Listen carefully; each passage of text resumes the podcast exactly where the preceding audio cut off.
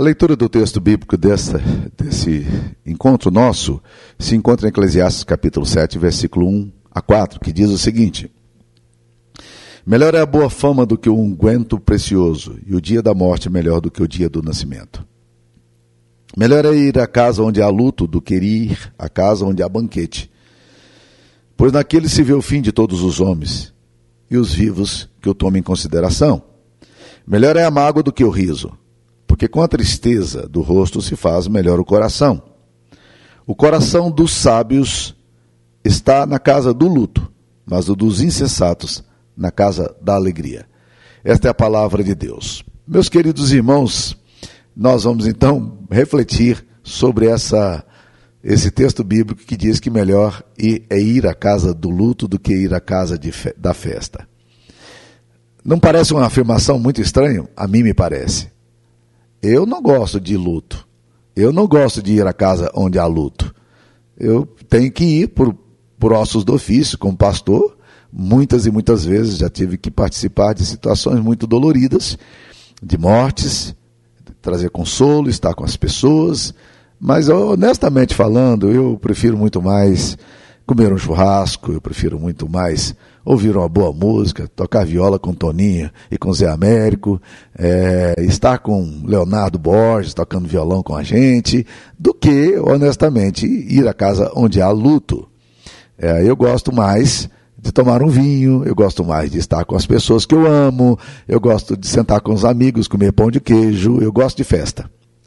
Eu sou uma pessoa que gosta de festa.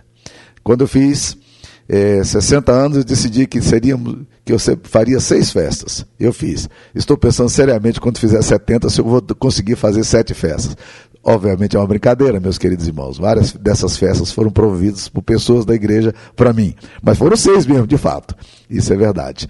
Mas, queridos, olha a afirmação bíblica aqui. Sejamos honestos. Não nos parece melhor ir à casa onde há alegria? Do que a casa onde há luto, mas o texto bíblico fala-nos que é melhor ir à casa de luto. E ele vai dar algumas explicações por que é melhor ir à casa do luto. Vamos tentar aprender aqui na palavra de Deus o que, a Bíblia nos ensina sobre isso? Primeiro, é, é melhor ir à casa do luto, meus queridos, porque a casa do luto nos faz sábios. A morte e não ambiente celebrativo é que nos torna autoconscientes. Eu já vi em festas muitos exageros muita tolice sendo dita com pessoas que, que beberam demais, pessoas que falaram demais. E já vi muitas brigas em festas, já vi muitas pessoas é, tendo altercações violentas em festas. Então, festa é lugar que muitas vezes é, propicia o espaço para discussão, para o bate-boca e para uma série de coisas. A, o lugar do luto, o lugar do luto, a dor nos leva a nos tornar sábios. Nós aprendemos a viver sábios. Nessas horas de dor, nessas horas de luta que nós somos confrontados com aquilo que sempre negamos, isto é, a transitoriedade e a fragilidade humana. Nessas horas e nesses ambientes é que se torna consciente para nós o fato de que não adianta negar o fim da existência. Apesar de sermos pessoas que muitas vezes é, é, fugimos de, da discussão sobre a morte, a realidade é que nós não podemos ignorar a morte. Ela é, ela é real, nós não gostamos de falar sobre perdas, nós não gostamos de refletir sobre limitações, mas a casa de morte é que nos torna sábio porque nós somos obrigados a refletir sobre o nosso futuro. Né? Na casa do luto, nós descobrimos uma coisa é, muito importante, mas tão clara, que a gente não quer discutir: é que a morte é democrática. A morte não, a morte ignora se você é de classe rica, de classe pobre, se você é negro, se você é branco, se você é de uma classe social mais alta ou de uma classe social mais baixa, se você é estrangeiro, se você é brasileiro, se você é criança ou se você é jovem ou se você é adulto. A morte é democrática. Se há uma coisa que nós sabemos e nós sabemos muito pouco sobre nossa vida, se há uma coisa que nós sabemos de forma muito clara é que um dia vamos morrer. Ou seja, ninguém vai escapar disso aí. Essa é uma realidade. E o problema é que no túmulo é, sempre vamos encontrar a, a, realidade da morte, a realidade da dor, e essa realidade que nós estamos sempre lidando com ela. Eu até gosto de contar uma historinha é, muito, muito interessante sobre um cara que não queria falar sobre a morte. ele começou a ver que muitas pessoas da cidade dele estavam morrendo e ele ficou muito apavorado com aquele negócio. Ele mudou para uma cidade bem pequenininha. Mas antes de mudar para uma cidade pequenininha, procurou um homem simples que estava sentado à porta da sua casa, na periferia, e perguntou para ele: Ei, você pode me dizer se tem muita morte aqui? E ele virou e disse: Não, tem muita morte aqui não, só uma para cada pessoa. Então, a morte, meus queridos, ela nos torna sábios porque a gente percebe a nossa limitação, a nossa vulnerabilidade, a nossa fragilidade e como nós muitas vezes gastamos tempo com tolices, com futilidades, sem considerar o fato de que nós somos carne, somos pó e ao pó tornaremos. A morte gera em nós essa reflexão. Então, quando você vai à casa de luto, você considera a sua própria realidade. Segunda coisa, a, a casa de luto ela é um lugar mais importante na visão do, do autor de Eclesiastes, porque ela nos torna humildes. A Bíblia usa várias figuras para descrever a, a brevidade da vida. Por exemplo, a Bíblia fala que a, a vida é como um conto ligeiro, como um caso que você conta, que você narra para o outro, uma historinha, uma piadinha. A vida é assim, muito passa rapidamente, é um conto ligeiro, é, é como um murmúrio, a palavra é, no hebraico para esse conto ligeiro é como um como um suspiro, como um gemido, como um breve pensamento, alguma coisa que passa, faz, passa rapidamente. Segunda coisa, a Bíblia vai falar também que, não, que a nossa vida é como um breve pensamento. Ok, você já teve um pensamento aí agora? Os psicólogos afirmam que você tem 60 mil pensamentos por dia. Então imagine, Quantos pensamentos passam sua cabeça agora? Ó, vamos lá. Rapidamente. Quantos pensamentos? Você não consegue enumerar. São muitas ideias que vêm e vão. E a Bíblia compara a sua existência como um breve pensamento.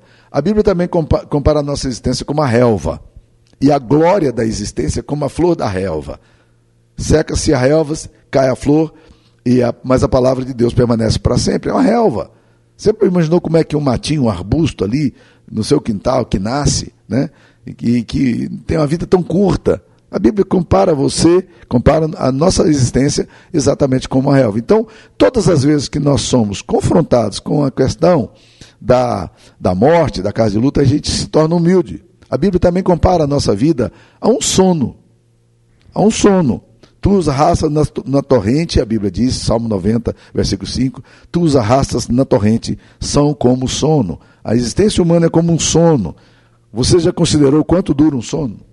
Bem, alguns falam que esse sono que você, que você tem, o sonho que você tem ah, durante o sonho, por exemplo, é, é uma coisa muito rápida.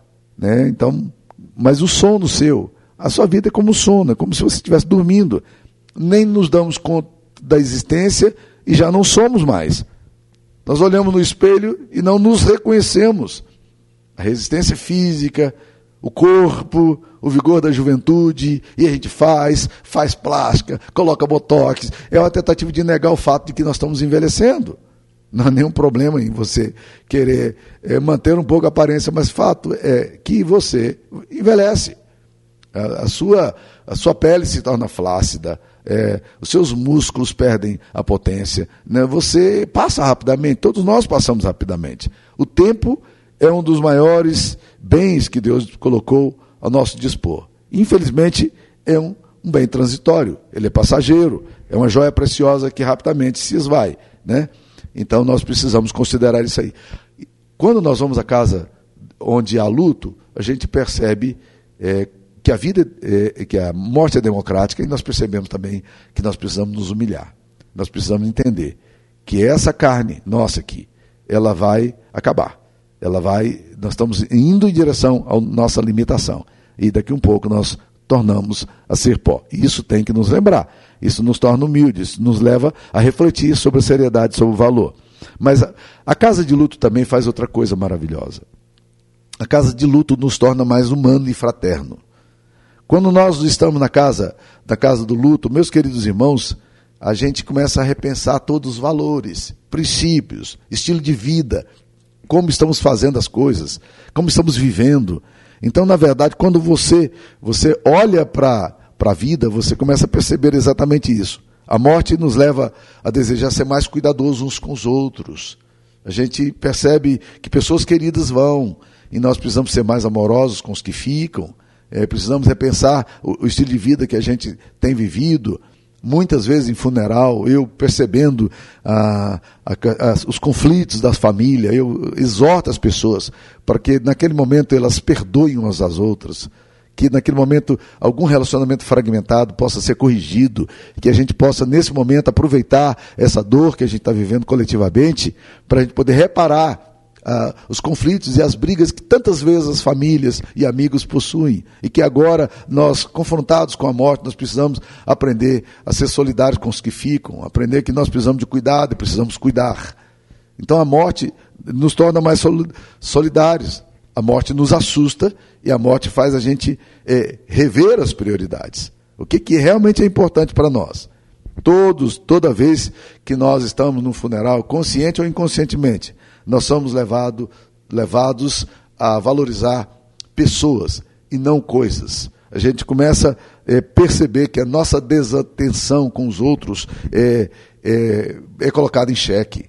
Nós, de repente, percebemos os limites da gente. Os outros importam. As pessoas amadas deixam de existir. A vida é frágil.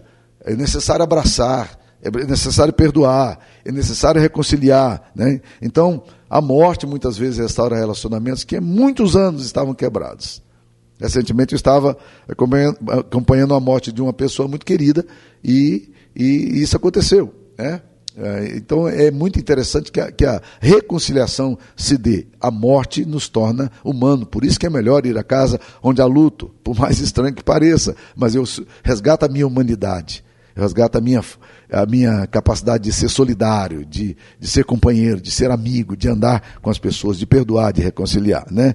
E a casa de luto também, a, a última razão que eu daria aqui, é que a casa de luto nos aponta para a eternidade. O que, que eu aprendo na casa, quando eu vou à casa de luto? Quando eu estou lidando com o funeral. Quando eu estou no funeral, eu, eu percebo que não há como lidar com a morte sem questionamentos. A vida é apenas isso. Para onde nós estamos indo? Qual é a nossa estrutura? Quanto mais trágica é a morte, mais nós somos confrontados com a questão do sentido e, e, da, e do propósito da existência. Para que, que vale a vida? Para onde estamos indo? De onde viemos? Quem somos? Né? Certo, o homem perdeu o seu filho de uma forma trágica, é, num acidente, e não tinha qualquer interesse nas coisas espirituais. Mas na hora da morte dos, do seu filho de 22 anos. Ele procurou o pastor, com o qual ele não tinha muita amizade, mas que estava ali presente por solidariedade. Procurou o pastor e disse: Pastor, traz uma palavra para nós, pastor. É, fale de alguma coisa que realmente tenha sentido, porque se a vida é só isso, meu filho morrendo aqui agora, tão jovem, é, nós, o que, que é a vida? Então, na verdade, meus queridos irmãos, quando nós lidamos com as perdas, nós eh, somos obrigados a olhar é, para a eternidade. Nós precisamos olhar para a eternidade e tentar e descobrir aquilo que a Bíblia fala no Salmo 116, 15. Preciosa é aos olhos do Senhor a morte dos seus santos. A Bíblia diz que Deus não se agrada da morte do ímpio. Deus não tem prazer na morte do ímpio, mas ele tem, ele tem desejo que todos se arrependam e voltem para Ele. Mas olha que frase interessante. Preciosa é aos olhos do Senhor a morte dos seus santos. Então, meus queridos irmãos, nós precisamos entender essa grande verdade. A morte aponta para nós para a eternidade. Eu sou obrigado a pensar na eternidade. Né? E aqui eu descubro também que o grande problema nosso não é, é a morte em si, mas é como enfrentamos a morte. O problema não é a morte, mas é o morrer. Coelho Neto uma vez falou uma coisa interessante, ele diz: "Não me impressiona a morte, mas me impressiona o morrer". Então, nessa hora, quando eu estou aqui diante da eternidade, diante da passagem, da transição, né, da transitoriedade, da minha compreensão, da frugalidade da minha vida, nessa hora eu olho para a minha própria existência e digo qual é o sentido disso, disso tudo. Então, a casa de lutos aponta para questões de propósitos, de sentido maiores. A vida é mais do que comer, trabalhar, estudar, amar, ganhar dinheiro dormir, correr. A vida adquire sentido quando nós nos deparamos com um ponto infinito que faz sentido a nossa existência. Aqui agora, eu diante da morte, eu olho para tudo isso e digo assim: e aí? Que, que resposta eu posso dar a isso aí? Como é que eu vou lidar com isso? E aí, meus queridos irmãos, a melhor forma da gente poder enfrentar a morte é olhando para Jesus. Como Jesus enfrentou a morte. Morte para Jesus era uma questão de mera transição, de, um, de uma realidade para outra. Quando ele começou a falar sobre, sobre a morte dele, os discípulos ficaram muito apavorados. Pedro chegou a dizer, chamá-lo à parte e dizer: Senhor, isso não vai te acontecer de modo algum. De jeito nenhum, não vamos deixar isso acontecer. Né? Mas sabe o que Jesus fala na oração sacerdotal? Pai, é, é chegada a minha hora, glorifica o teu nome através do teu filho. Você está olhando para a morte como uma forma de glorificação a Deus. E a morte, como ele enfrenta, a forma como ele enfrenta a morte, nos ensina muito. Ele olhando para os seus discípulos, João 14, vendo a tristeza deles, ele disse: Não se turbe o vosso coração, credes em Deus, crede também em mim. Na casa de meu pai há muitas moradas. Se assim não fora, eu vos teria dito, pois vou preparar-vos lugar. E quando eu for e vos preparar lugar, voltarei e vos receberei para mim mesmo, para que onde eu estou estejais vós também. É muito interessante essa expressão, no, no, grego, onde eu estou. Jesus estava com os discípulos, mas ele diz: para que onde estou estejais. Ele está falando: olha, eu estou aqui, estou lá. Ele, ele, coloca o tempo presente, para que onde estou, a eternidade para ele já era algo presente. Então, Jesus não vê essa crise, né? Aí ele diz: e vós sabeis o caminho para onde eu vou. Aí Felipe disse: Senhor, ah, não, não sabemos para onde vais, como saber o caminho? E ele diz: Felipe, eu sou o caminho, a verdade e a vida. Ninguém vem ao Pai senão por mim. A forma como Jesus encara a morte é uma coisa maravilhosa para nós. Por isso que Paulo fala que nós não podemos ser é, entristecer como os que não têm esperança. Porque se cremos que Jesus Cristo morreu e ressuscitou, assim também nós é, seremos ressuscitados com Ele. Então, meus queridos, a morte é transição. A morte é difícil porque nós temos relacionamentos, temos afetos. Mas para quem vai em Cristo Jesus, aquele que coloca a sua confiança em Cristo, para quem vai para essa transição, a morte é um lugar absolutamente, uma transição absolutamente tranquila. E já vi várias vezes isso acontecer. Me lembro de um, de um antigo presbítero, e eu encerro aqui com essa história, de um antigo presbítero, foi o meu primeiro presbítero lá em Formoso, Goiás, que um determinado dia eu fui visitá-lo, ele estava com uma, com uma doença, com câncer desenvolvendo, e as pessoas falaram, olha, o senhor Eupídio não vai viver muito. E eu fui então visitá-lo. E cheguei ali, era, ele já estava bem idoso, e nós sentamos à porta da casa, aquele estilo bem simples, baiano de ser, e nós ficamos ali conversando, e uma prosa boa, prosa, uma prosa tranquila, sem pressa, olhando o pôr do sol.